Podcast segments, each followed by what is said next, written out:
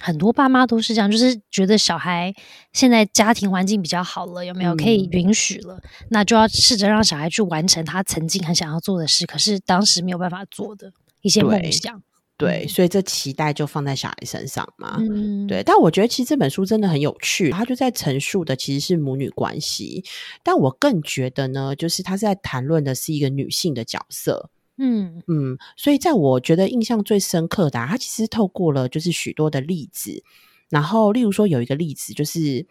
我可以透过这个例子看见，就是对于例如说孩子的生病啊，妈妈会产生的这个罪恶感。或是担心自己是不是做不好，然后是一个不合格的妈妈。可是其实你在这个例子里面，你发现这妈妈其实蛮合格，大家做的也蛮好的呀。所以她担心的其实是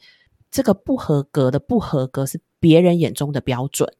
就是我有没有满足这个社会对我的期待，或是我没有满足这个家庭对我的期待，婆婆对我的期待，妈妈对我的期待。嗯，对。所以她在担心的其实是别人眼中的这个妈妈角色，我有没有达到？